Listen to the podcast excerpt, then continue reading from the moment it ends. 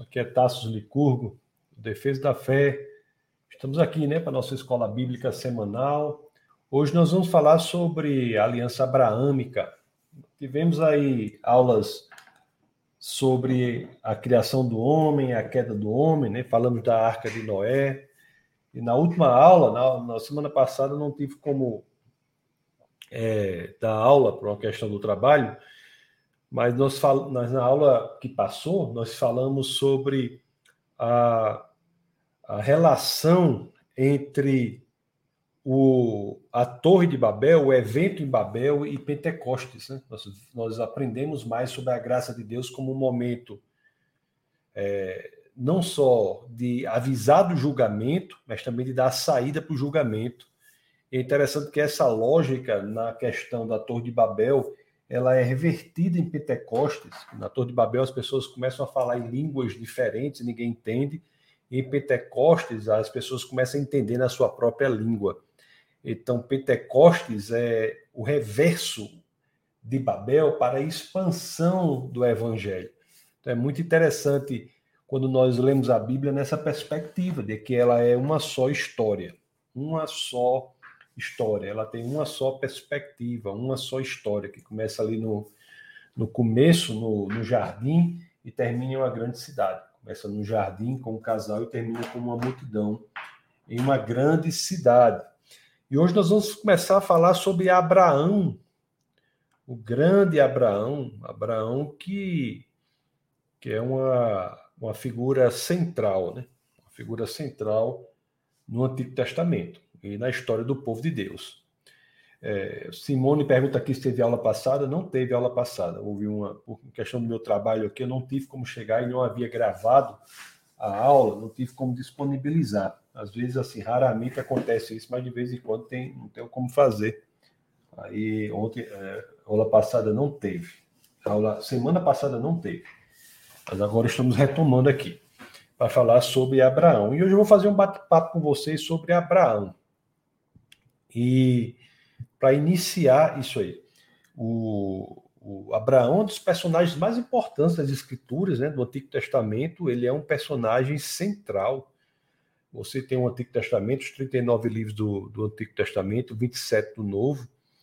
E Abraão, ele é aquele por meio de quem Deus faz a aliança central com a humanidade. Nós vamos ver isso aqui o Abraão ele pode ser considerado aí como o, o, patriarca do povo escolhido, do povo de Deus, né? o pai dos judeus, o patriarca dos judeus. E os judeus são aquele povo que Deus escolhe para se apresentar ao mundo. É o povo que Deus escolhe para se apresentar ao mundo. O povo por meio de quem Deus se revela ao mundo. E a escolha dos judeus também é interessante porque não era um povo que se destacava nos critérios humanos. Você via assim, é, Deus poderia ter escolhido outros povos, né? Assim, se fosse pela, pelos critérios humanos. Você teria a própria Grécia, que é o berço da sabedoria, os filósofos gregos, posteriormente, poderiam ter sido escolhidos, mas Deus não escolhe os filósofos gregos, não, Deus não escolhe o Império Romano com toda a sua força para se revelar ao mundo, Deus não escolhe a beleza da Babilônia, estética babilônica, não é escolhido, é, Babilônia não é escolhida para se revelar, mas Deus escolhe o, um povo que é explorado por uns, abandonado por, por outros, escravizado por tantos, para se revelar ao mundo. Interessante que Deus escolhe os judeus para que a humanidade saiba que tudo que ocorre ali foi ele mesmo, né? Foi o próprio Deus. E Abraão, ele é uma, uma, uma figura central. Abraão. Abraão é uma história que se dá aí há 4 mil anos, faz dois mil anos, né, de Cristo, você coloque mais dois mil anos para Abraão. E Abraão é uma figura tão importante que você tem relatos é, sobre Abraão, inclusive no Novo, no Novo Testamento. No Novo Testamento, você tem relatos sobre Abraão. Abraão é um exemplo muito grande de fidelidade é um chamado, como nós iremos ver aqui. É, própria Maria, que é escolhida né, para que Deus encarne e venha ao mundo, Maria, ela, ela compara a Maria, que é um exemplo de obediência, um chamado, o, o chamado de Maria, o ministério de Maria é um ministério muito difícil. Maria, na sociedade judaica, a mulher é escolhida para ser um meio, né, por cujo ventre Deus encarna e vem ao mundo. E Maria, ela ela escolhe, ela aceita fazer isso. Engraçado que Maria ela compara esse esse chamado dela, essa obediência dela, uma obediência que foi feita por, por Abraão. É, lá no Evangelho de Lucas, logo no capítulo 1, deixa eu abrir aqui para vocês. No Evangelho de Lucas, no capítulo 1, então abre as escrituras aí, vamos lá em Lucas, deixa eu colocar aqui mais para cá, que minha Bíblia ficou aqui atrás da, do, do celular que está transmitido no Instagram. Então, lá em Lucas, no capítulo 1, vamos lá no verso é, 54, Lucas 1, 5, 4, é, Lucas, que é um, um evangelista, né? Mateus, Marcos, Lucas e João são as quatro biografias de Jesus, os quatro evangelhos: Mateus, Marcos, Lucas e João. Mateus e João conviveram, Mateus e João conviveram com Jesus. É, Marcos e Lucas conviveram com pessoas que conviveram com Jesus. Então, nós temos aqui, você vê, na biografia, em uma das biografias de Jesus, em Lucas, no capítulo 1, 54, 55, é, Lucas diz assim: ajudou a seu servo Israel, lembrando-se da sua misericórdia, para com Abraão e seus descendentes para sempre, como dissera aos nossos antepassados. Então, nós temos aqui uma referência já a Abraão, é, tempos depois da existência dele, milênios depois da existência dele, dois mil anos depois. Tem essa referência a Abraão. Se no mesmo, cap... no mesmo Evangelho de Lucas, no capítulo 1, se formos mais adiante, vamos lá para o verso 72, vamos para Lucas 1, 72, Lucas 1, 72, acho que. Eita, eu estou nem mostrando para vocês aqui, desculpe aí, vocês do YouTube, do Facebook. Vou compartilhar com vocês aqui. Então, deixa eu ver se aqui. Ver se está compartilhando. Deixa eu ver aqui. Peraí. Compartilhar a tela. Deixa eu ver se está certo aqui. Pronto. Então você veja aqui Lucas 1,72. É, o que as escrituras dizem aqui. Lucas 1,72 fala de. Vamos subir aqui um pouco para ver o cântico de Zacarias, né? Zacarias, que foi o pai daquele que foi o primeiro profeta do Novo Testamento, que foi é, João Batista. Então, e o 67, 67 diz assim, ó. Diz assim, ó, seu pai Zacarias foi cheio do Espírito Santo e profetizou. Quando vamos lá para o 72, a gente vê Zacarias dizer assim, ó, para mostrar sua misericórdia aos nossos antepassados e lembrar sua santa aliança e o juramento que fez ao nosso pai Abraão. Então, veja, eu queria que começar o nosso bate-papo aqui, chamando atenção para isso. Quando nós lemos até o Novo Testamento, como eu estou lendo aqui Lucas com você, deixa eu está aqui o Instagram, como eu estou lendo aqui Lucas com você, quando vemos o Novo Testamento, nós já vemos uma ênfase importante à promessa que foi feita a Abraão, ao que foi dito lá a Abraão. E, de fato, essa promessa a Abraão foi uma promessa importantíssima. Deus é, fez uma aliança com Abraão, como nós iremos ver aqui. É, o que é pedido de Abraão não foi fácil. Abraão vivia lá, na, tinha sua vida, né? tinha sua, seu patrimônio, tinha sua, sua história lá, e, e Deus aparece a Abraão, Abraão que era uma, uma pessoa que vivia, inclusive, numa família de idólatras, e Deus aparece a Abraão e diz que para Abraão deixar tudo e seguir um chamado, ir para um lugar que Deus mostraria. Então você veja que não foi fácil para ele é, fazer isso. Não foi simples para Abraão aceitar isso. E imagine aí o que você faria numa situação como a de Abraão. Para que nós tenhamos uma ideia do que aconteceu, nós podemos abrir lá em, em Gênesis, vamos abrir lá em Gênesis, no capítulo 12, vamos ver o começo do capítulo 12, que o título aqui do Gênesis capítulo 12 é o chamado de Abraão. Então vamos ver o 12, 1 até o 3, para que nós saibamos o quão importante de fato é Abraão para a história do povo de Deus e o quão obediente ele foi a um chamado como esse. Então olha o que as escrituras dizem aqui, do, Gênesis 12, 1. Dizia assim, ó. É, então o Senhor disse a Abraão: saia da sua terra, do meio dos seus parentes, da casa de seu pai, e vá para a terra que eu lhe mostrarei. Você veja que o Gênesis 12, 1 já demonstra aqui que a proposta que é feita a Abraão é uma proposta que envolve algo, um custo, né?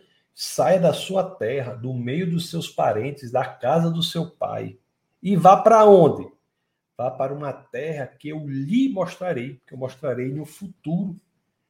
Então, veja que a obediência de Abraão a esse chamado não é simples e às vezes nós pensamos sobre a nossa obediência ao nosso chamado, né? Que Deus, o que Deus quer de nós não é algo que sem que exija um comprometimento. Nós temos um, sempre um preço a pagar para a obediência ao chamado de Deus.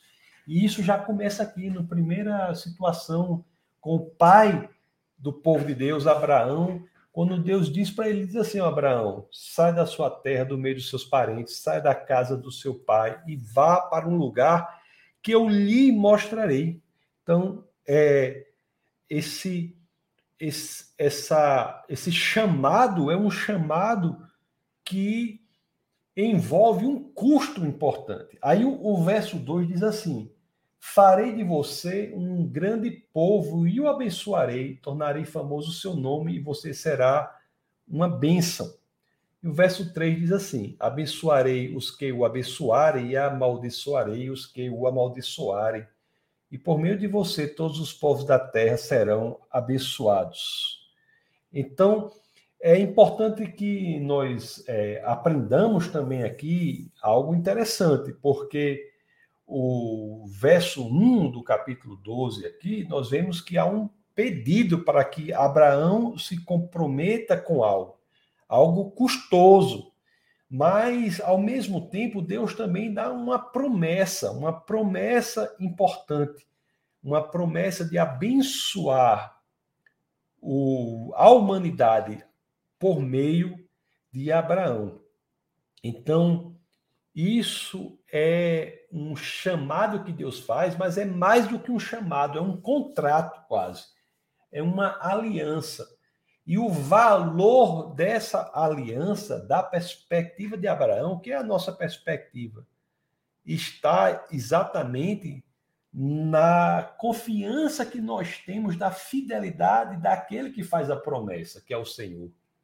Então você veja que já em Abraão, o contrato que é proposto por Deus, que é estabelecido por Deus, a aliança que é proposta por Deus, exige uma antecipação do cumprimento de Deus da promessa que ele faz. Você traz para o presente o que está no futuro. Isso se chama fé. É confiar efetivamente no que o Senhor vai realizar. Então, isso também é um ensinamento para nós, né? é quando eu a aula aqui eu diz assim, né? Nesta aula aprenderemos que o valor da, da aliança está na fidelidade daquele que faz a promessa.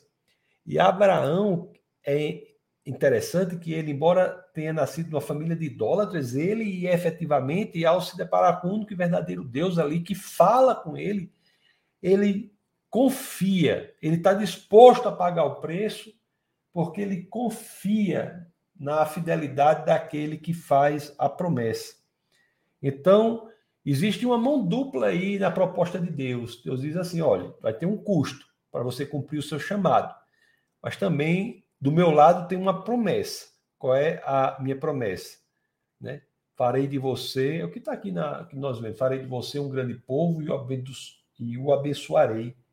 Tornarei famoso seu nome e você será uma bênção. E de fato, olhando retrospectivamente, já estamos no futuro, quando nós olhamos para trás, nós vemos que de fato isso ocorreu, né? É, tanto que tem referências neotestamentárias a Abraão. Nós vimos o Evangelho de Lucas, Maria faz uma, uma referência a Abraão.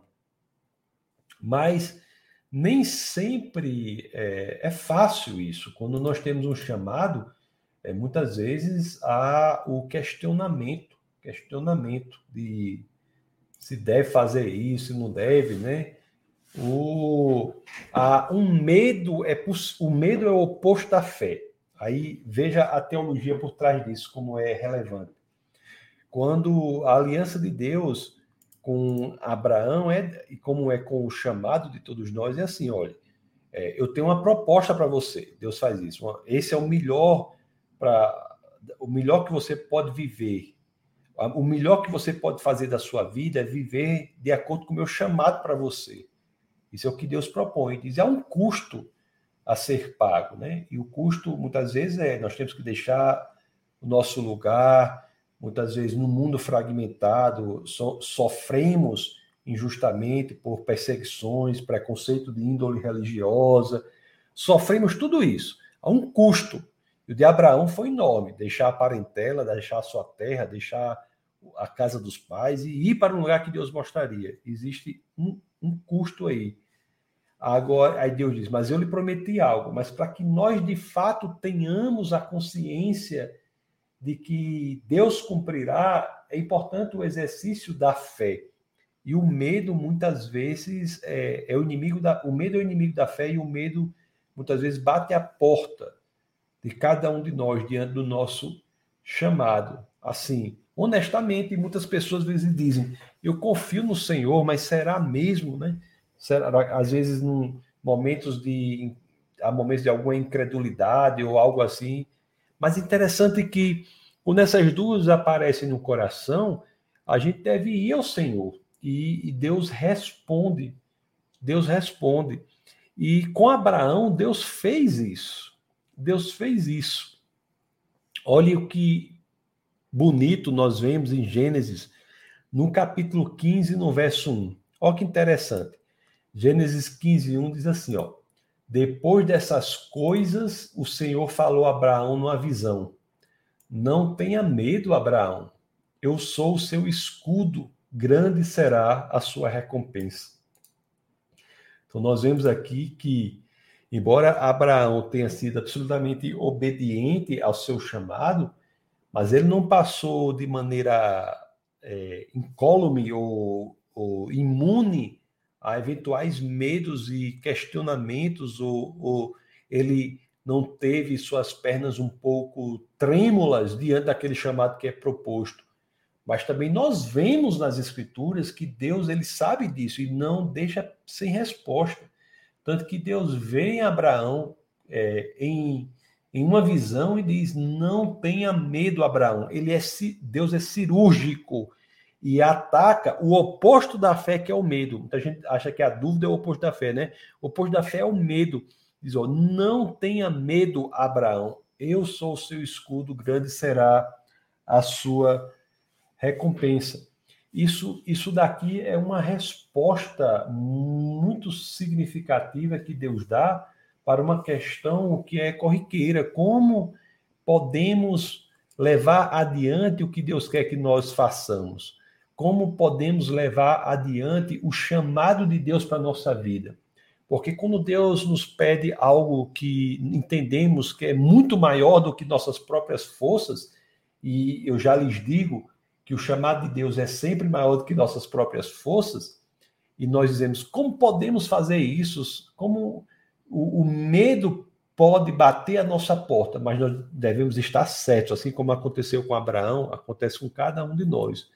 Deus, ele chega e responde, como respondeu Abraão: Não tenha medo, Abraão. Isso, tá, isso é dito para Abraão, é dito para cada um de nós aqui. Não tenha medo, eu sou o seu escudo, grande será a sua recompensa.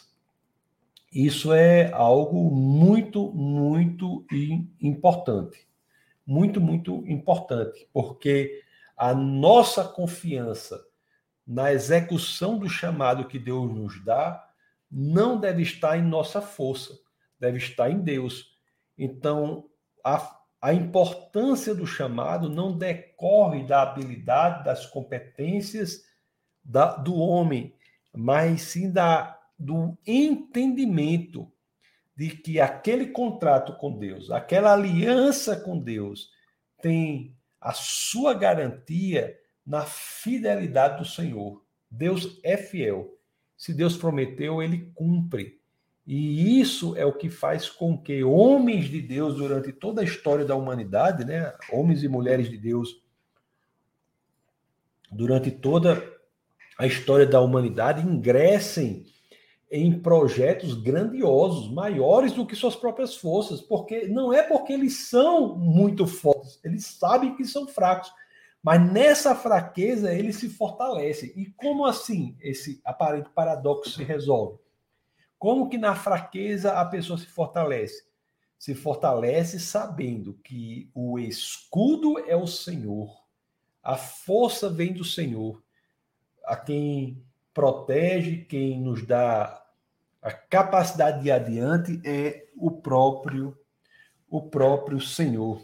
E por mais que as circunstâncias digam aparentem o contrário, Deus ele sempre nos faz é, ter a convicção de que ele cumprirá. No caso de Abraão, houve uma promessa aqui importante, não é? De abençoar é, a humanidade, lá que temos no, no Gênesis 12, que diz que, que a aliança sobre a qual nós nos debruçamos, e que na parte da, de Abraão diz aqui, né, que dará uma descendência, né? Então, uma descendência. E Abraão era uma pessoa que tinha uma certa idade, mas ele confiou é, no Senhor.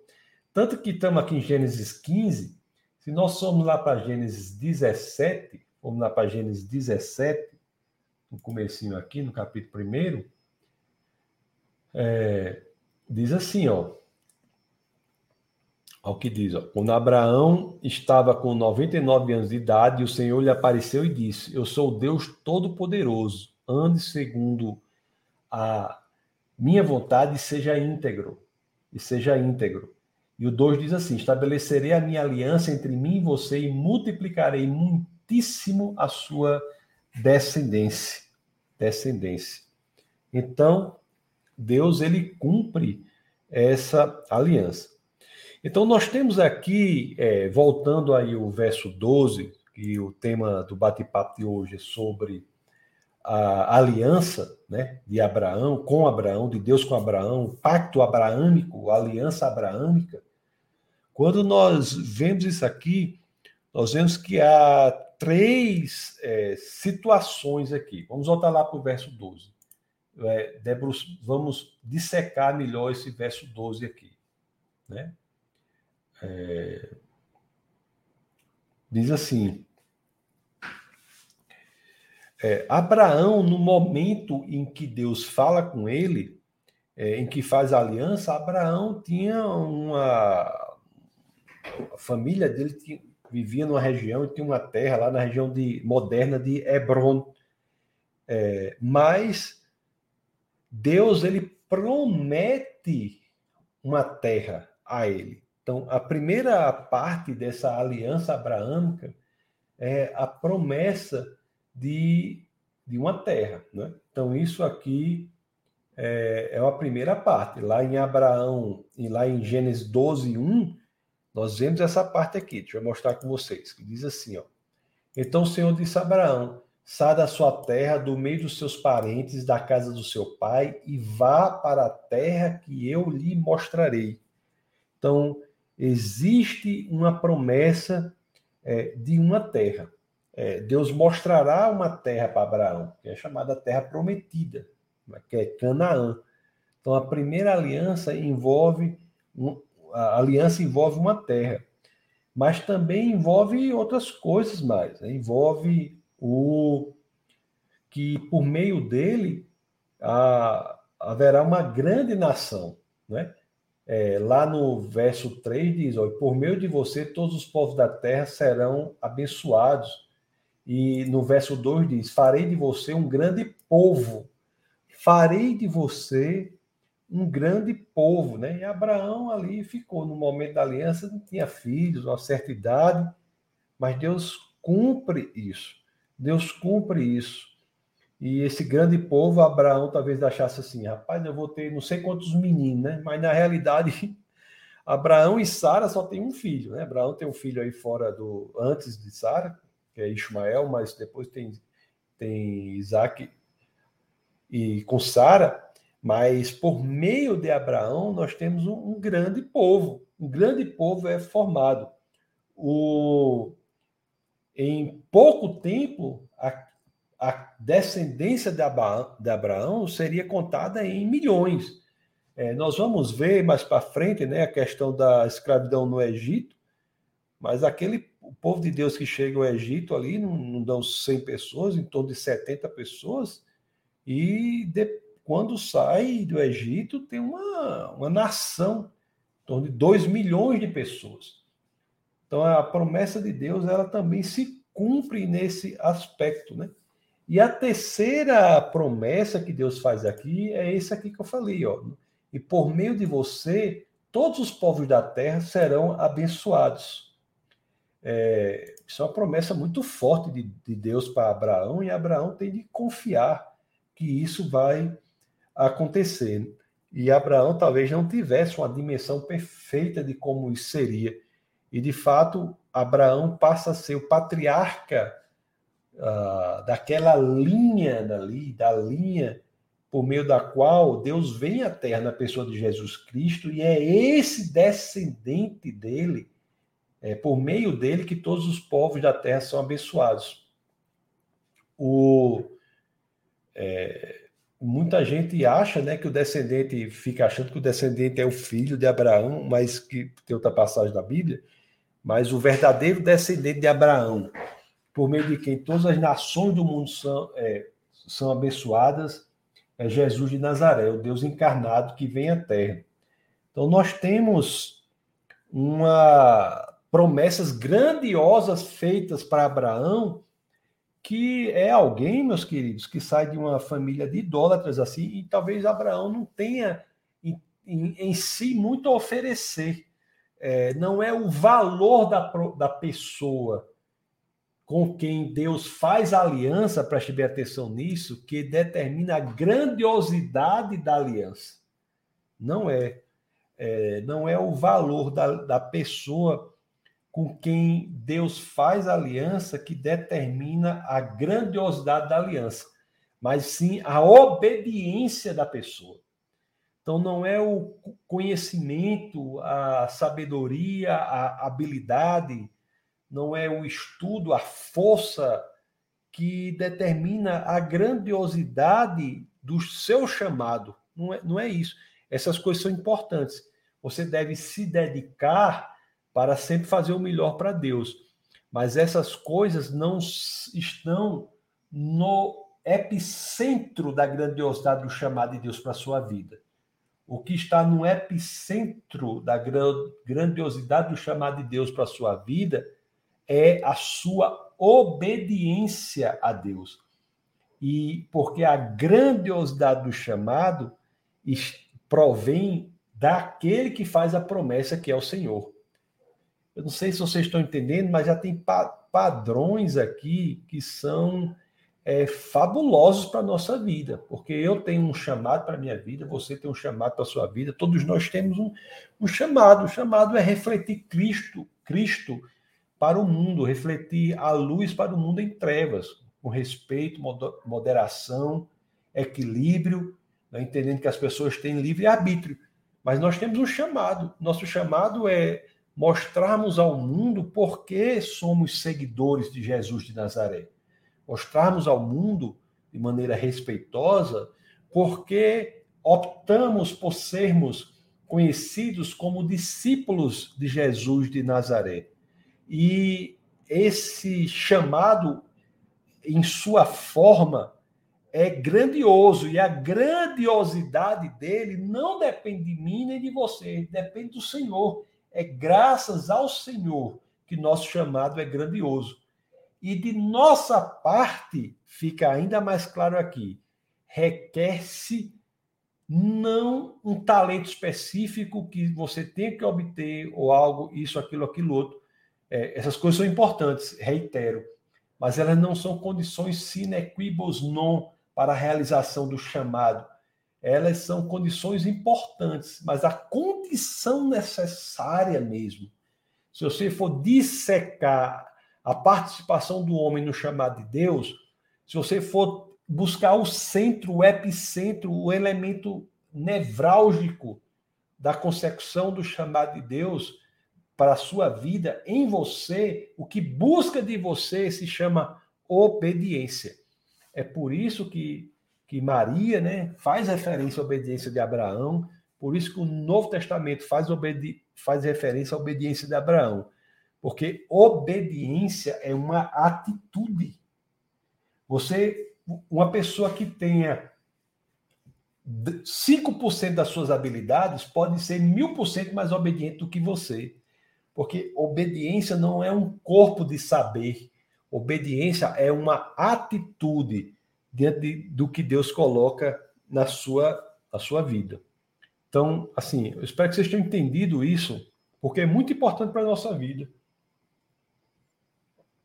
Isso é central para a nossa vida quando nós entendemos isso. Então, vou só é, repetir os pontos centrais do que vimos até aqui. É, nós vimos para podermos ir para é, a, essa da aliança abraâmica para a bênção do, a, para os patriarcas, né? Porque você veja, o que nós vimos aqui foi isso.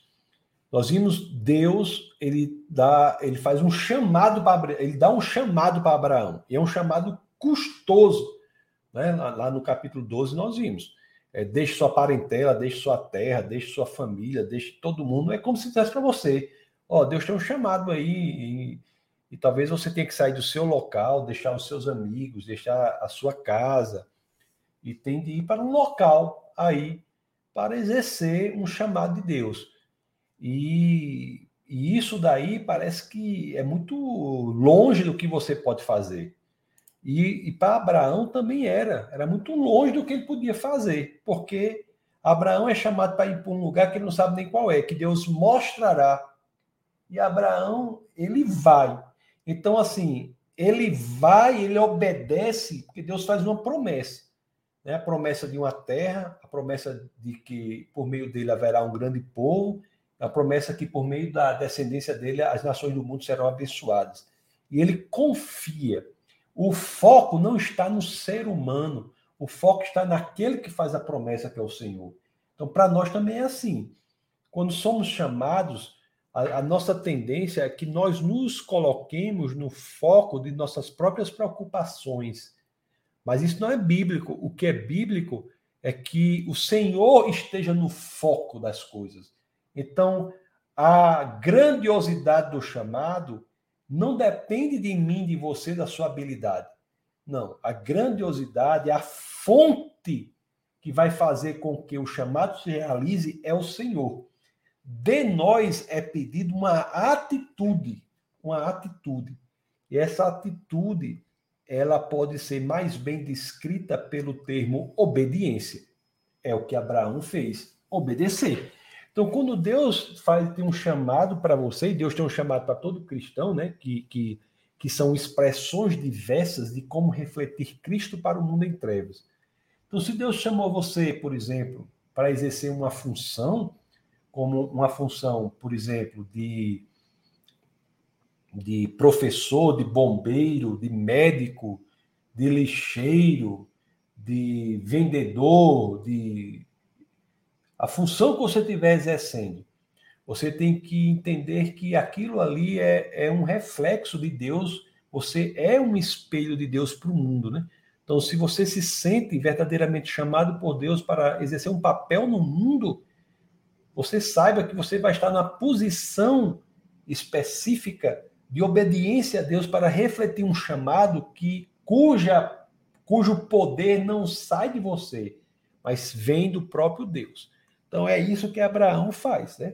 O Abraão em si não tinha quando ele foi chamado, se você disser quem era Abraão, Abraão é uma pessoa que cuja família tinha posses, mas ele era uma, era uma família de idólatras. Então Abraão ele não era uma pessoa na época do chamado, uma pessoa, uma pessoa que tinha grandes é, habilidades extraordinárias. Não, Abraão não era isso.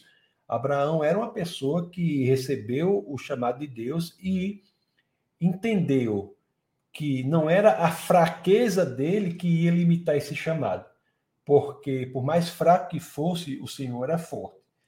E sendo fraco, ele se fortaleceria na força do Senhor. E por isso ele vai adiante para exercer a sua o seu chamado confiando exatamente na força do Senhor.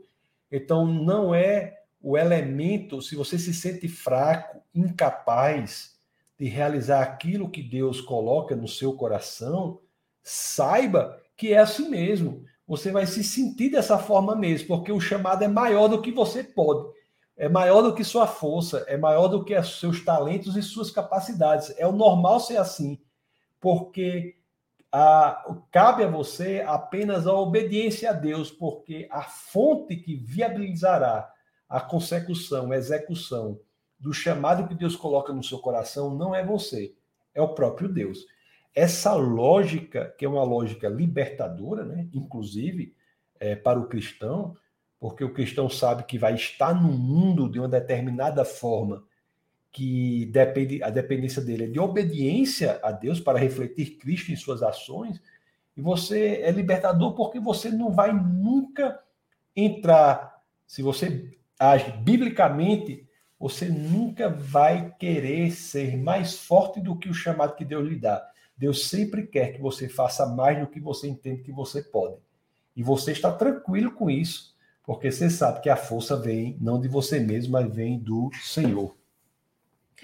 E é interessante outro ponto aqui que eu gostaria de acrescentar no nosso bate-papo inicial de hoje, né, sobre, sobre Abraão, é que é, Deus faz esse chamado para Abraão, esse chamado é um chamado que modifica a vida de Abraão, modifica a vida dos, da descendência de Abraão, dos filhos de Abraão, mas existe uma, uma bênção né, que é envolvida aí, que passa nessa linhagem também. Os, os filhos de Abraão são é, é, os filhos que eu digo assim, os descendentes de Abraão são abençoados.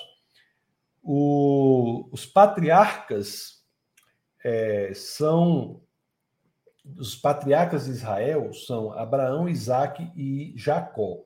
Né? Abraão é pai de Isaac, Isaac é pai de, de Jacó. Então, esses são considerados os patriarcas, os patriarcas. É, patriarcas porque naquele sistema eles exerciam uma autoridade muito grande sobre aquelas aqueles agrupamentos nômades. Eu quero usar o termo assim, tribos, né? Costumo usar o termo agrupamentos nômades. E, e os patriarcas exerciam grande poder sobre é, esse, esse agrupamento. Então, a partir daí, da, da aliança que é feita primeiro com Abraão, é que nós temos é, a formação dessa nação, que é a nação que é escolhida por Deus para que Deus se mostre gradativamente ao mundo. A revelação bíblica, é, amados irmãos, é uma revelação progressiva. Então, os 39 livros do Antigo Testamento são uma revelação progressiva de Deus. Então, Deus ele escolhe Abraão, Abraão é, aceita o desafio, é obediente, e por meio de Abraão, uma nação para, começa a se constituir. Eu disse a vocês que já no depois das. A gente vai ver o, a, o período em outra aula, né? Nós vamos ver o período da escravidão no Egito, mas Abraão, né, Isaac, Jacó. Então, quando, quando entra ali no Egito, não tem 100 pessoas, eu, eu, eu estimo em torno de 70 pessoas. E depois os, os quatro séculos de escravidão no Egito, essas 70, 400 anos de escravidão no Egito, essas 70 pessoas se transformam em uma verdadeira nação. São 2 milhões de pessoas abraâmicas, abraâmicas, né, de, de, de origem abraâmica, que estão, é, que estão no mundo para ser o povo por meio do qual Deus se revela à humanidade. E a história da Bíblia que nós estamos estudando aqui, né, que nós vimos lá desde o começo da criação do homem, estamos indo assim. A história da Bíblia é exatamente a história de como Deus, por meio desse povo, se revela à humanidade progressivamente. Então você vai da, do primeiro, na organização da Bíblia, do primeiro livro da Bíblia, que é Gênesis, não foi o primeiro livro escrito, o primeiro livro escrito foi Jó. Mas você vai dar do primeiro livro de Gênesis, você vai, vai, vai até o final do Antigo Testamento, os 39 livros do Antigo Testamento, é uma revelação progressiva de Deus. E quando você entra no Novo Testamento, nós temos o é, João Batista, é, que é o primeiro profeta do Novo Testamento, que quando vê Jesus diz: Eis o Cordeiro de Deus. É, João Batista identifica naquela pessoa a revelação perfeita. Então, o Antigo Testamento se dá como a revelação progressiva que encontra o ápice, o máximo, o cume, o ponto mais alto numa pessoa que é biografada no começo do Novo Testamento. Então, Mateus, Marcos, Lucas e João vão são biografias daquele é, que é a revelação completa, o máximo da revelação, o cume da revelação que tem sido feita durante todo o Antigo Testamento, todo o Antigo Testamento. Se você for lá para Mateus, por exemplo, quando nós formos falar do Novo Testamento, eu vou focar é, bastante disso, mas o a primeira, a primeira linha do Novo Testamento, deixa eu mostrar para você como é interessante. Primeira linha do Novo Testamento diz assim, ó: registro da genealogia de Jesus Cristo, filho de Davi, filho de Abraão, filho de Abraão. Então, você vê aqui que quando nós lemos a biografia de Jesus, nós já vemos uma indicação direta, que é, que é descendente de Abraão, fazendo uma ligação direta dessa promessa com Abraão. Aqui para Davi, nós vou abrir um parênteses só para você não ficar na dúvida, diz filho de Davi, porque o, o livro de Reis lá fala sobre o filho de Davi que construirá um templo cujo trono jamais será destruído. E muita gente lê isso achando que esse filho de Davi que constrói esse templo é Salomão. De fato, Salomão, Salomão constrói o templo, né? Conhecido como o Templo de Salomão. Constrói inclusive com uma constrói inclusive com um material que é recolhido e comprado e organizado por Davi, o pai dele. Mas o templo de Salomão não é o templo que, que se mantém para sempre. Esse templo é destruído a primeira vez no ano 70 depois de Cristo. O templo que mantém para sempre, se mantém para sempre é Cristo Jesus, filho de Davi, que ressuscita ao terceiro dia. Mas nós falaremos disso mais para frente.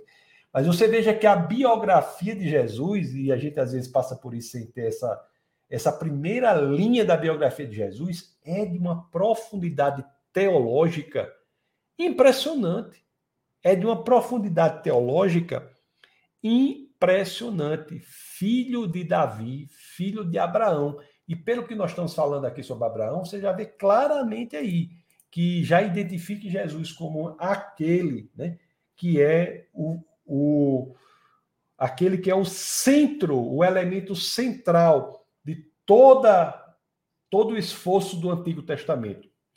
É por isso que eu sempre digo, pessoal, Jesus não é um profeta, como, como algumas religiões dizem. Jesus não é um profeta.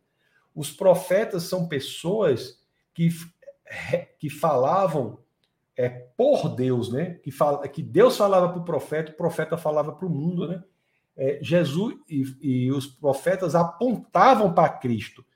Cristo não é um profeta, Cristo é o cumprimento das profecias. Então, tudo o que nós temos no Antigo Testamento são setas que encontram o seu a sua intercessão, o seu alvo em Cristo Jesus, em Jesus de Nazaré. Então, Cristo é o cumprimento das profecias do Antigo Testamento. Cristo é o sentido para, o, para onde apontava todo o povo de Deus que foi escolhido por Deus para se revelar ao mundo.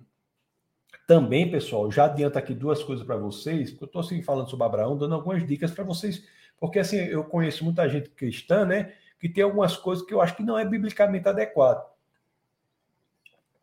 Outra, assim, um, um, um erro desse é entender que o Antigo Testamento foi feito para a salvação do homem, as leis é, foram feitas para a salvação do homem. Nunca foi isso. Quem veio para salvar o homem, o plano sempre foi Jesus. O Antigo Testamento é para apontar para a necessidade de Jesus. Inclusive, as leis servem para isso. Nós iremos estudar com mais detalhes isso. Então, é muito importante que nós é, saibamos é, desse detalhe. Também que Jesus não é um profeta, Jesus é o cumprimento das profecias. Então, e também outro erro é o seguinte, que o judeu era o povo salvo. O judeu é o povo escolhido para, por meio dele, Deus se revelar ao mundo. É, e Deus nunca, no Antigo Testamento, limitou a sua, a sua ação salvítica ao povo judeu. É, nós temos pessoas, inclusive, que não são do povo judeu, que estão na linhagem é, de Jesus. Um, um, livro que nós iremos falar com ele mais para frente, mas um livro da Bíblia do Antigo Testamento que você começa a ler e você não entende muito bem por que, que aquele livro está lá, né? Assim, é, lógico que você diz assim, rapaz, é o livro de Ruth, um livro belíssimo do Antigo Testamento. Mas você chega ao final do livro, nos últimos. Nos, deixa eu abrir aqui, ó. Olha só, só um exemplo aqui. Esse bate-papo de hoje é um bate-papo mais aberto, mas é que vocês entendam a beleza do Antigo Testamento e a importância do que é feito aqui com Abraão. O livro de Ruth é um livro pequeno, né, de quatro capítulos. Você vai lá para o último capítulo, lá no livro de, de Ruth, você chega aqui, ó. É...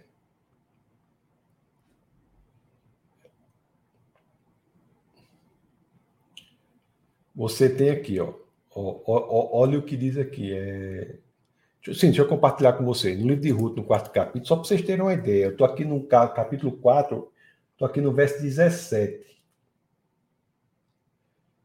Ó, o, o capítulo 4, no verso 17, diz assim: As mulheres da vizinhança celebraram o seu nome e disseram: Noemi tem um filho, e lhe deram o nome de Obed. Este foi o pai de Jessé, o pai de Davi. O pai de Davi. Então, você veja aqui que Ruth Noemi, que era. Ó, vamos ver o verso 13, para ficar mais claro pô, na dicção da Bíblia, para vocês não entendam errado. 4, Ruth 4,13. Boaz casou-se com Ruth e ela se tornou sua mulher. Boaz a possuiu e o Senhor concedeu que ela engravidasse dele e desse à luz um filho. Então, Ruth tem um filho com Boaz. Né? Aí, aí 14. As mulheres disseram a Noemi: Louvado seja o Senhor, que hoje não a deixou sem resgatador. Né? Já começa a falar de resgatador. Que o seu nome seja celebrado em Israel. O menino lhe dará nova vida e a sustentará na velhice, pois é filho da sua nora, a nora de Noemi é Ruth, que a ama e lhe é melhor do que sete filhos. Noemi pôs o menino no colo e passou a cuidar dele, né? A, a, a avó do menino, né? Que é a sogra de, de... sogra não, a avó do que é, é sogra porque o do marido anterior e passou a cuidar dele. As mulheres da vizinha celebraram o seu nome e disseram: Noemi tem um filho, né? Um descendente. E lhe deram o nome de Obed. Este foi o pai de Jessé, pai de Davi. O filho de Ruth é o pai de Jessé, que é o pai de Davi, é o avô de Davi. Ruth não é judia. Ruth não é judia. E você sabe da tradição judaica matriarcal? Ela não é judia. Então, o plano salvítico de Deus para a humanidade, inclusive, usa ou, ou, ou, ou traz para sua linha uma pessoa que não é da linhagem judaica. Nunca Deus, desde o Antigo Testamento, nunca Deus restringiu a humanidade ao povo judeu. Não, ele escolheu o judeu para se revelar ao mundo. Mas a sua intenção sempre foi, a sua intenção sempre foi de salvar todas as pessoas. Bastasse, e até hoje é assim, basta, e, ainda é assim, né? Não será sempre assim, haverá um momento em que essa oferta não estará mais disponível, mas até o momento é, a salvação se dá para todo o que queira. Não, nunca foi limitada nem no Antigo Testamento. Foi assim. Nem no Antigo Testamento foi assim. Nós iremos estudar com mais detalhes isso no nosso bate-papo também. Então, voltando aqui à questão de Abraão. Então, Abraão, é, Isaac e Jacó, os três descendentes aí, são os patriarcas. Eles tinham um poder muito grande sobre aquelas, aqueles agrupamentos nômades tem um poder muito grande sobre aqueles agrupamentos nômades. E é, por isso, por esse, por esse poder que nós chamamos assim, né, que era dado por Deus, é que nós chamamos assim, que ficou convencionado chamar assim, que o verdadeiro Senhor é o Deus de Abraão, Isaac e Jacó. Abraão, Isaac e Jacó. Era aquela estrutura né, cultural do momento que nos fez com que Deus ficasse conhecido assim até agora.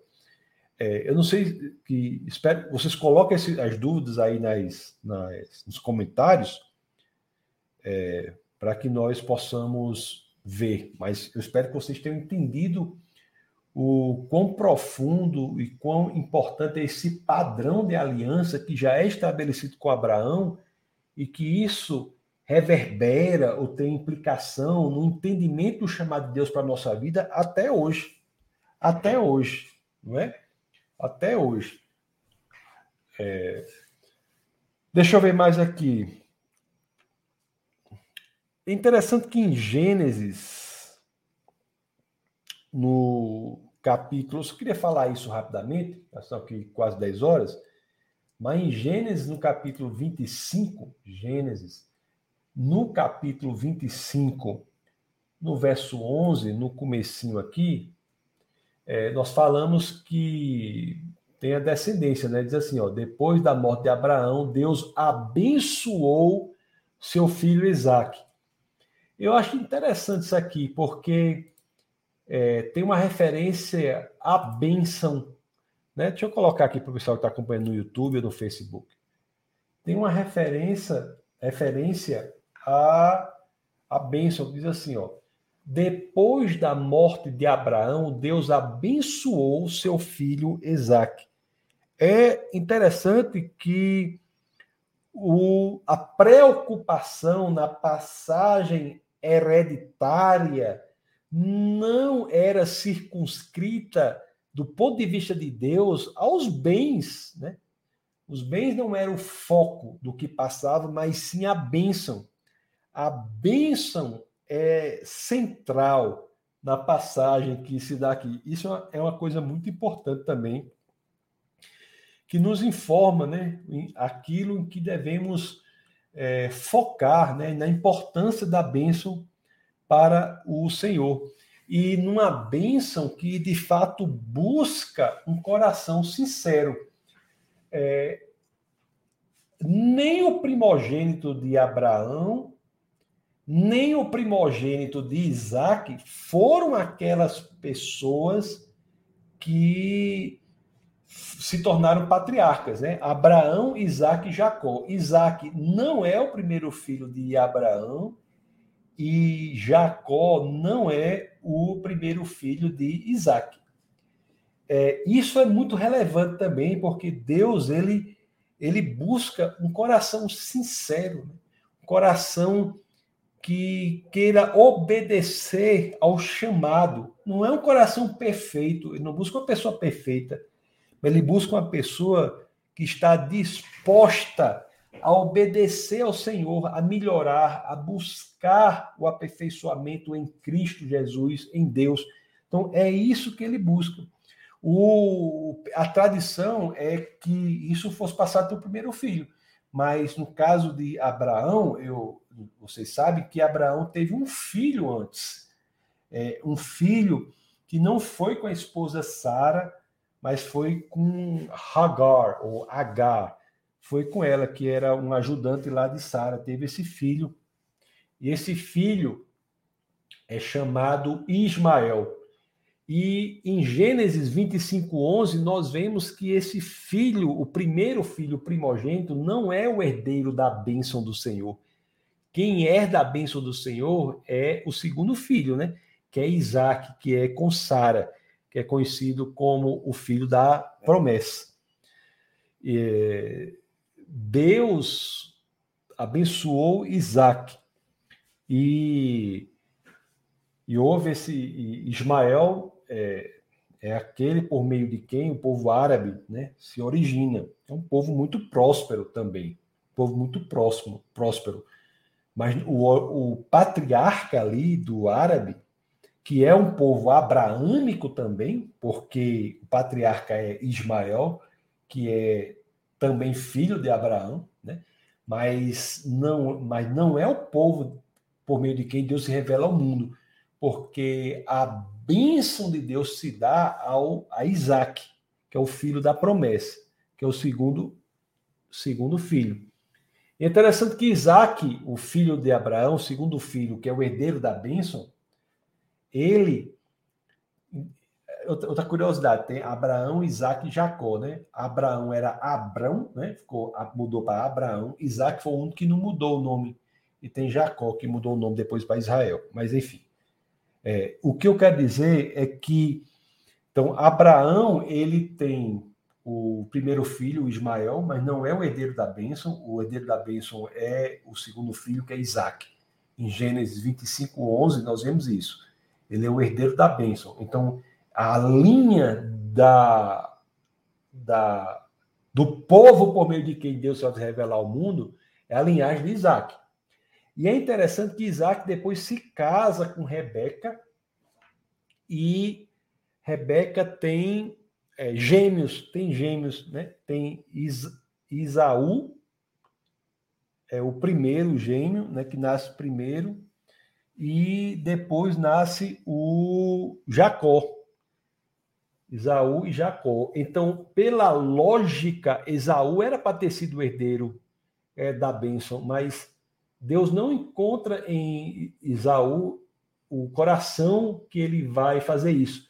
Agora, isso é um problema para o cristão, porque o cristão que conhece a Bíblia tem uma grande questão que ele diz assim, porque o Jacó, que recebeu a bênção, quando lemos as Escrituras, Jacó recebe essa bênção é, por meio de uma conspiração que ele faz com a mãe para enganar o pai.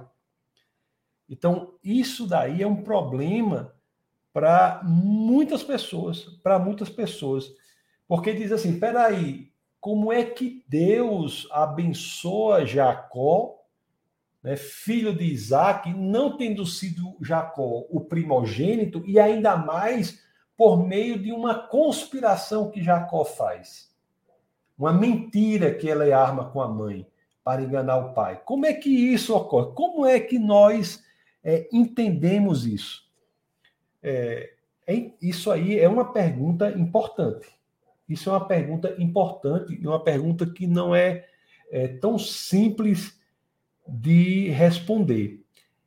É, tem uma situação que é, depois que nós vemos que é que às vezes a gente passa por ela e não faz a, a correlação para entender o coração de, de Jacó. Jacó, ele, quando lemos lá em Gênesis 32, no capítulo 32 já, é, no, nós vemos que ele, Jacó, ele, em um determinado momento, ele se encontra em uma luta física, corpórea, com o enviado de Deus, né? O entendimento é de que pode ser o próprio Deus também. Então, Gênesis 32, eu quero que vocês leiam aqui. Vamos abrir para Gênesis, capítulo 32, no verso 24, que diz assim, ó. E Jacó, deixa eu compartilhar com vocês. Eu estou aqui 10 e 5, mas eu queria falar sobre isso, porque diz assim, ó. E Jacó ficou sozinho então veio um homem que se pôs a lutar com ele até o amanhecer. Eu vou ler Gênesis 32, do 24 ao 30, tá? Quando o homem viu que não poderia dominá-lo, tocou na articulação da coxa de Jacó de forma que ele que lhe deslocou a coxa enquanto lutavam. Então o homem disse: Deixe-me ir, pois o dia já desponta. Mas Jacó lhe respondeu: Não te deixarei ir, a não ser que me abençoes. O homem lhe perguntou: Qual é o seu nome?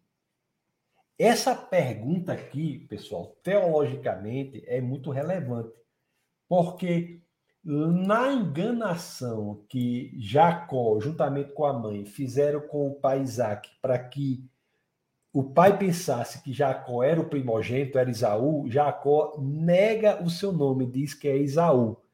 Mas aqui diante de, de, do enviado de Deus, que pode ser o próprio Deus, né, uma teofania de Deus, ele responde o seu próprio nome. Qual é o seu nome? Ele responde Jacó. Jacó. Então, isso demonstra algo muito interessante, é uma dica muito interessante para que nós possamos entender como Jacó pode ter sido abençoado. Entenda, Abraão, Isaac, Isaac se casa, tem gêmeos. O primeiro é Esaú, o segundo é Jacó. Esaú era o primogênito, era para ter sido abençoado. Mas só que Jacó e sua mãe fazem uma conspiração, enganam o pai Isaac para que a bênção vá para Jacó. Né? E Jacó faz isso negando o próprio nome, dizendo que o nome dele é Esaú. É, e isso é um problema teológico. Como é que isso é possível? Você vê que Deus ele tem os caminhos dele, que ele sonda o coração. Então você vê que depois, numa luta com o próprio Deus, quando é Jacó é confrontado com essa pergunta, ele responde honestamente. Qual é seu nome? Ele diz Jacó ele fala a verdade. Ele fala a verdade. É, Jacó aqui responde a verdade. Isso quer dizer o seguinte: que Jacó demonstra que é um homem transformado. É um homem transformado. É muito bonito isso, né? Porque faz com que às vezes é, existem certas ações de Deus que nós não compreende, compreendemos. É, quando Deus chega depois para Jacó e pergunta, o próprio Deus, o enviado de Deus, chega para Jacó e pergunta qual é o seu nome, ele não responde como ele respondeu enganando o pai, dizendo Esaú. Não, ele responde Jacó. Isso é uma indicação, eu não sei se vocês estão entendendo isso, mas isso é uma indicação muito relevante de que se deu uma verdadeira conversão. Conversão. Não é?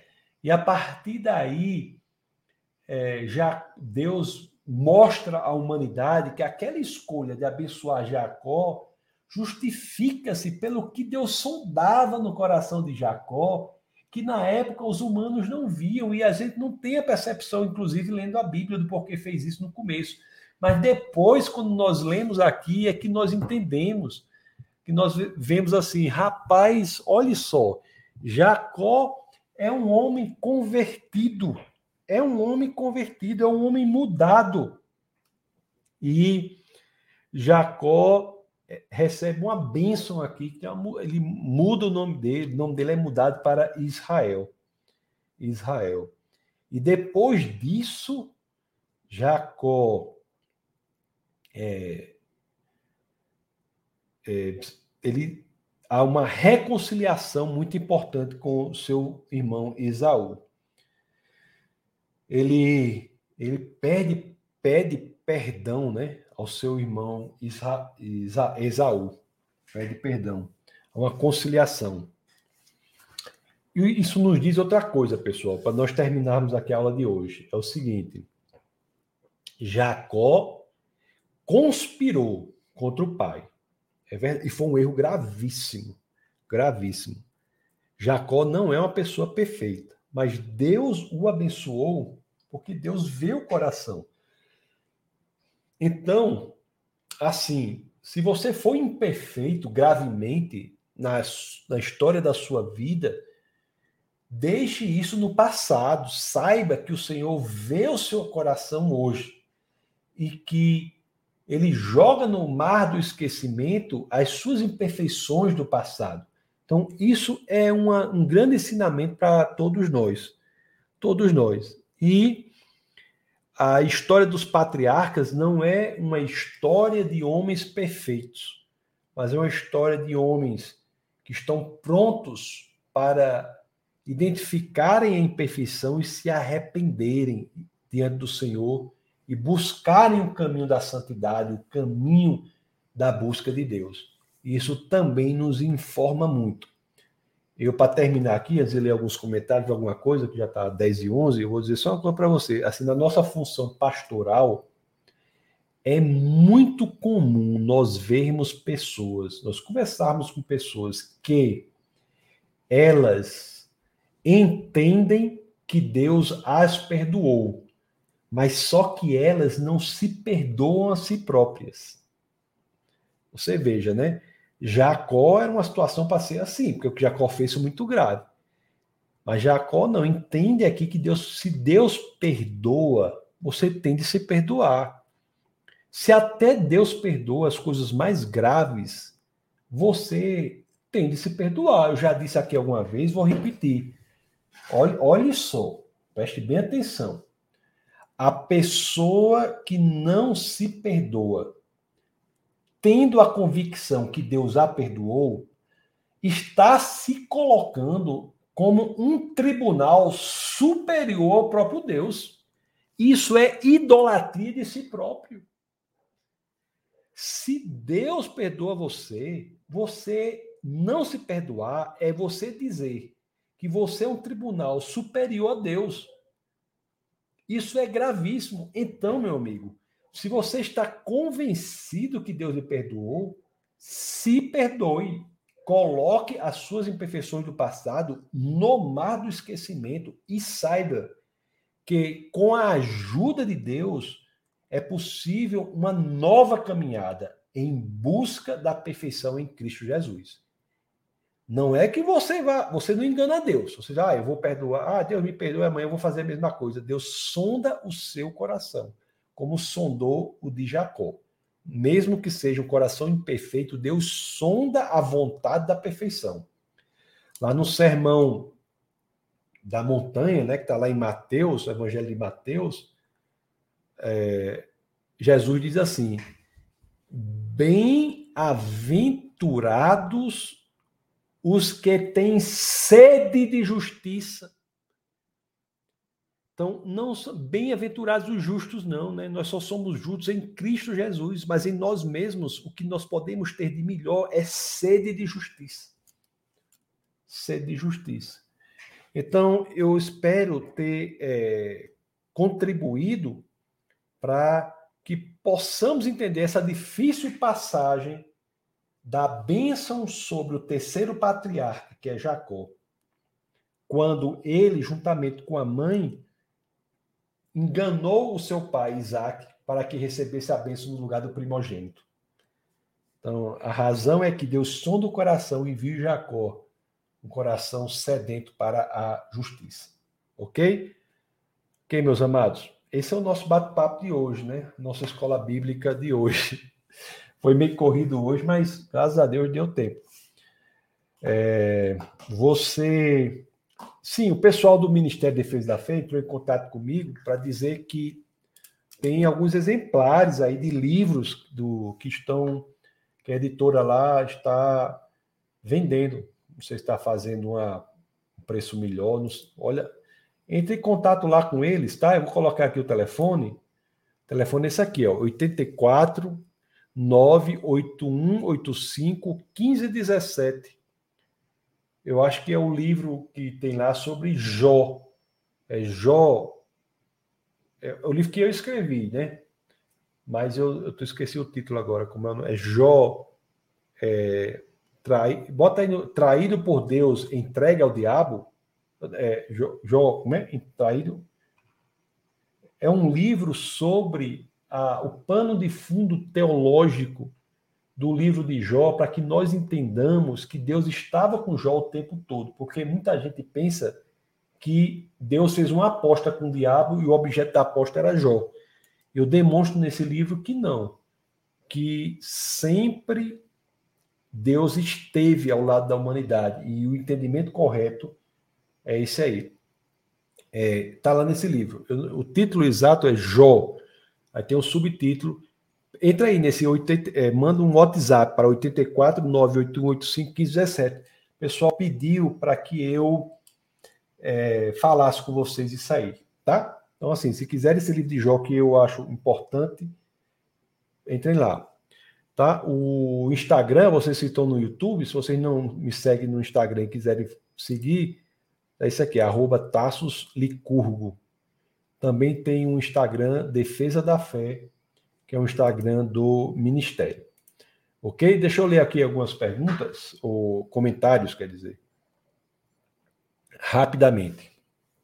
Deixa eu ver aqui. Vamos lá no começo. Gilmar diz assim: graças a Deus por mais uma oportunidade de conhecer e continuar a conhecer nosso Senhor. Deus abençoe o Senhor, Pastor Tasso. Muito obrigado, Gilmar. Muito obrigado. Que Deus nos abençoe a todos. Conto com a oração de vocês. Tá bom? Muito obrigado por tudo. A Gilmara diz assim: traga uma dúvida. Gênesis 1, Gênesis 2, Pedro, e segunda epístola de São Pedro, capítulo 3, verso 5, diz que a terra foi formada da água e pela água. Mas o criar em Gênesis não é criado nada, e a água? Fiquei em dúvida.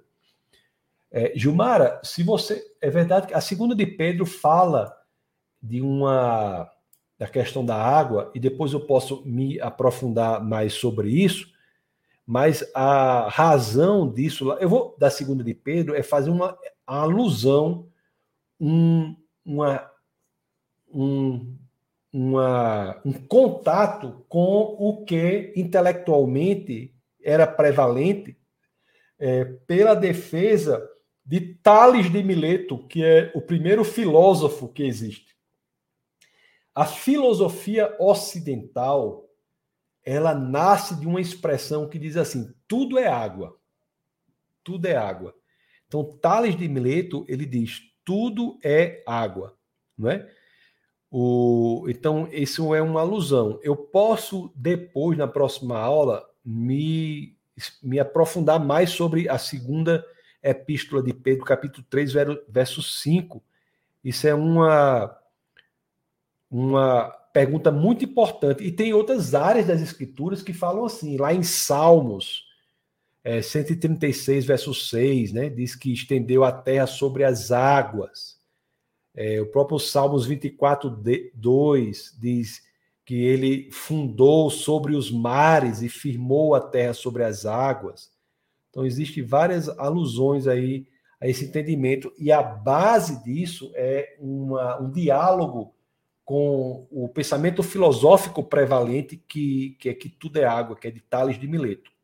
Agora, a criação, de fato, que está em Gênesis 1.1, não fala de água. Eu vou colocar aqui para você, para você ver que o Gênesis 1.1 não fala. Depois ele vai falar que o Espírito de Deus pairava sobre as águas. Mas Gênesis 1.1, vamos lá para ler. Deixa eu colocar aqui para você. Pra, diz assim, ó, ó no princípio, Deus criou os céus e a terra. Os céus e a terra é a forma em hebraico de dizer o universo, tudo que existe.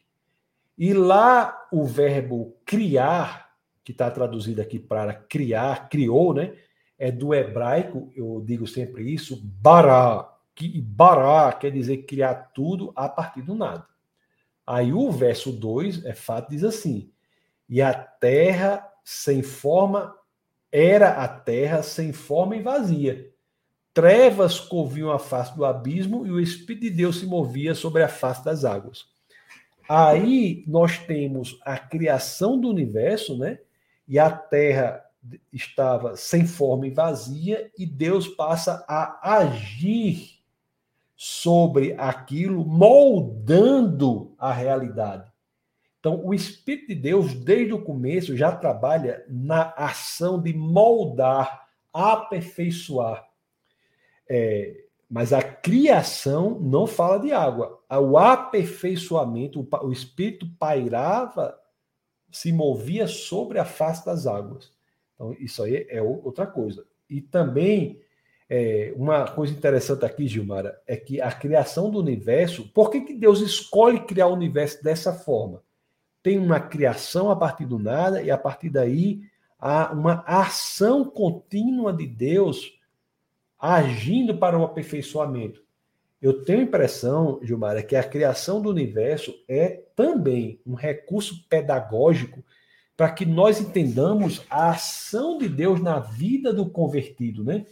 Porque olha que interessante a correlação entre a criação do universo e a, e a conversão do homem.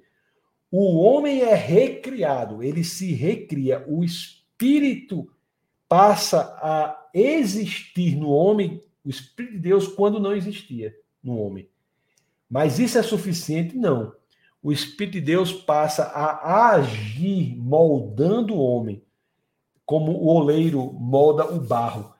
Nas duas situações, na criação do universo e na criação do homem, existe a ação constante de moldar o objeto, no caso, moldar o homem no processo chamado de santificação e moldar o universo para que ele se torne habitável para a humanidade. Então, assim, então, sua pergunta é interessantíssima no que diz respeito a Gênesis 1, não fala que criou a partir da água, claramente fala que a, criou a partir do nada. E por que fala nada?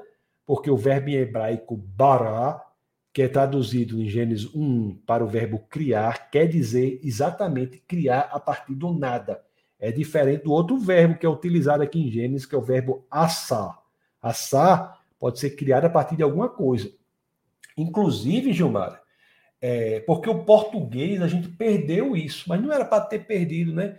É, no latim, que é a base do português, nós temos uma distinção parecida entre o verbo que é criar e o verbo criar. Criar é mais parecido com o verbo baró e criar seria mais parecido com o verbo assar. Então, as línguas latinas, até o português, nós mantemos isso mas no português nós perdemos essa distinção importante que existe no latim. É, infelizmente, né? Por mim, se dependesse de mim, essa palavra, esse verbo existiria em, em português também.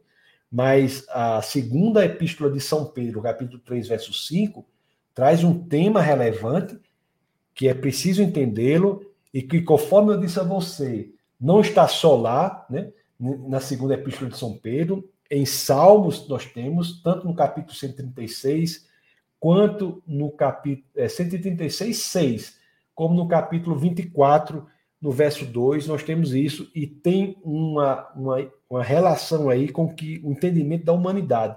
E eu irei me aprofundar é, com mais tempo sobre isso na próxima aula, que eu vou trazer a correlação disso com a estrutura de pensamento grega que entendia que o mundo era foi era a essência do mundo era a água. Porque a primeira frase, segundo a história da filosofia, a primeira frase proferida em filosofia foi tudo é água. A frase proferida por Tales de Mileto. E aí uma razão para isso que eu falo, posso falar agora, mas eu leio depois, tá bom? Então vamos lá. O Kardec também diz assim, né? A paz do Senhor, a paz do Senhor, Kardec. Patrícia, Diz boa noite. Boa noite, Patrícia. Tudo bem? Dani, grande Dani Lacerda, doutora Dani. Diz a paz do Senhor, a paz do Senhor.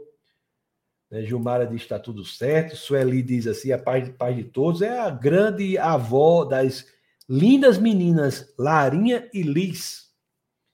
Larinha e Liz. Tem que fazer um vídeo lá com Larinha dizendo inscreva-se no canal para a gente passar aqui. Larinha é alto nível. E Liz. Liz ainda está na barriga da mamãe, Sueli? Simone da Graça e Paz, Graça e Paz. Luana, da Boa Noite, Boa Noite. Lázaro diz Graça e Paz, vamos aprender cada dia mais. Deus abençoe a todos Deus abençoe você também, Lázaro. Daniel, da Graça e Paz, Graça e Paz. Simone diz, né? Teve aula semana passada? Aí eu respondi, né? Eu disse que não. É, eu não tive, questão do meu trabalho, não tive como fazer, mas estamos aqui de volta. Maria Borges da Boa Noite, boa noite grande professora, doutora Milena, da Boa Noite, a mãe de Bruninha, e o esposo do grande Bruno também. Esposa do grande Bruno também. Reginaldo diz assim: Pai do Senhor, lá de Ourinhos.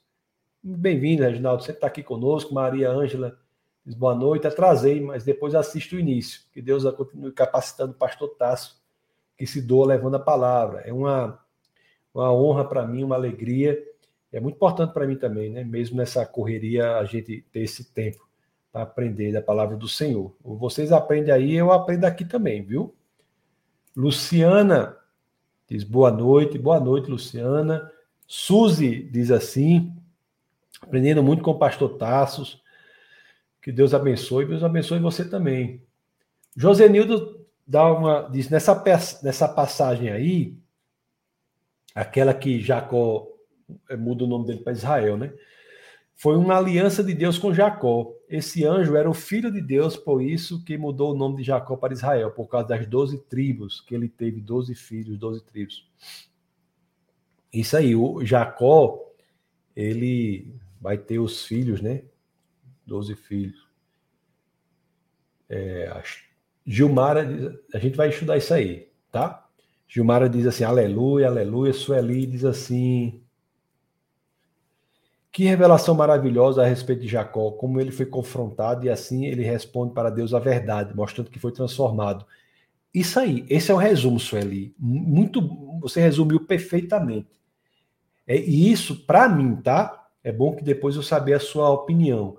Mas para mim responde uma das questões mais difíceis da Bíblia. Por que, que Deus abençoou Jacó, tendo ele conspirado juntamente com a mãe, né, Rebeca, contra Isaac? Por, o pai dele. Por quê? Não sendo ele o primogênito. Por, por quê? Aí a resposta é essa, né? Deus sonda o coração, ele via ali o coração de Jacó, mesmo na imperfeição de Jacó. E a prova disso vem mais à frente, quando ele é confrontado pelo próprio Deus e ele não responde. Deus pergunta, tem essa a passagem de como é o seu nome. Por que, por que, que o enviado de Deus, ou oh Deus, ia perguntar a Jacó como era o nome dele? Me diga aí. Para quê? Não é? Para ficar claro, né? Que ele tem a segunda oportunidade aí de refletir para o mundo, para a humanidade, por meio de, do que seria registrado nas Escrituras, que ele, de fato, se transformou se transformou. Ele diz: é seu nome? Ele responde: Jacó. Da outra vez ele tinha respondido Esaú. Muito bonito isso demais, né? A Bíblia, a Bíblia é um negócio impressionante. A gente lê cada passagem da Bíblia é uma pérola. Gilmar diz que tremendo, é isso mesmo. Né? Sim, Sueli, Liz não nasceu ainda, tá a qualquer hora. Tá na barriga da mamãe. A mãe a Tássia a mãe de Liz, que é filha da nossa querida Sueli. Sueli é avó dessas duas meninas lindas aí. Liz ainda não nasceu. Pois que. Quero saber notícia aí, viu? Não nascer. Bota as fotos aí pra gente ver. Tá bom? João, meu querido amigo João. João, família maravilhosa, tá aí, ó. João, sua esposa. Faltou o filhão, Jordan. Ei, pessoal, Deus abençoe vocês aqui, viu? Do YouTube, do é, é, Facebook. Vou agora me despedir do pessoal do Instagram. Você aí do YouTube, vê se se inscreve no Instagram, se já não se inscreveu, é Tassos, arroba Tasso Licurgo e tem o arroba Defesa da Fé. Então, deixa eu me despedir você do YouTube, Facebook, depois eu me despedir do pessoal do, é, do Instagram. Então, Deus abençoe você e até a próxima. Sim, tem que dizer outra coisa, viu? Eu tô, eu tô até pensando, é porque eu tô meio sem tempo, mas tô pensando em voltar com alguma série aí do Café. Não, Café, Café com Ciência vai ter, mas é voltar com do webcast para falar de alguns temas importantes. Mas depois eu vou trazer essas novidades. Então, você aí do YouTube, do Facebook, Deus abençoe poderosamente. E nunca se esqueça, tá bom? Aqui no Defesa da Fé é proibido não pensar. Até a próxima.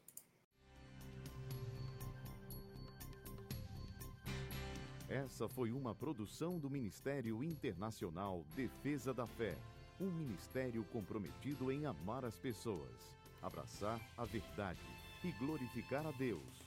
Para saber mais sobre o que fazemos, acesse defesadafé.org.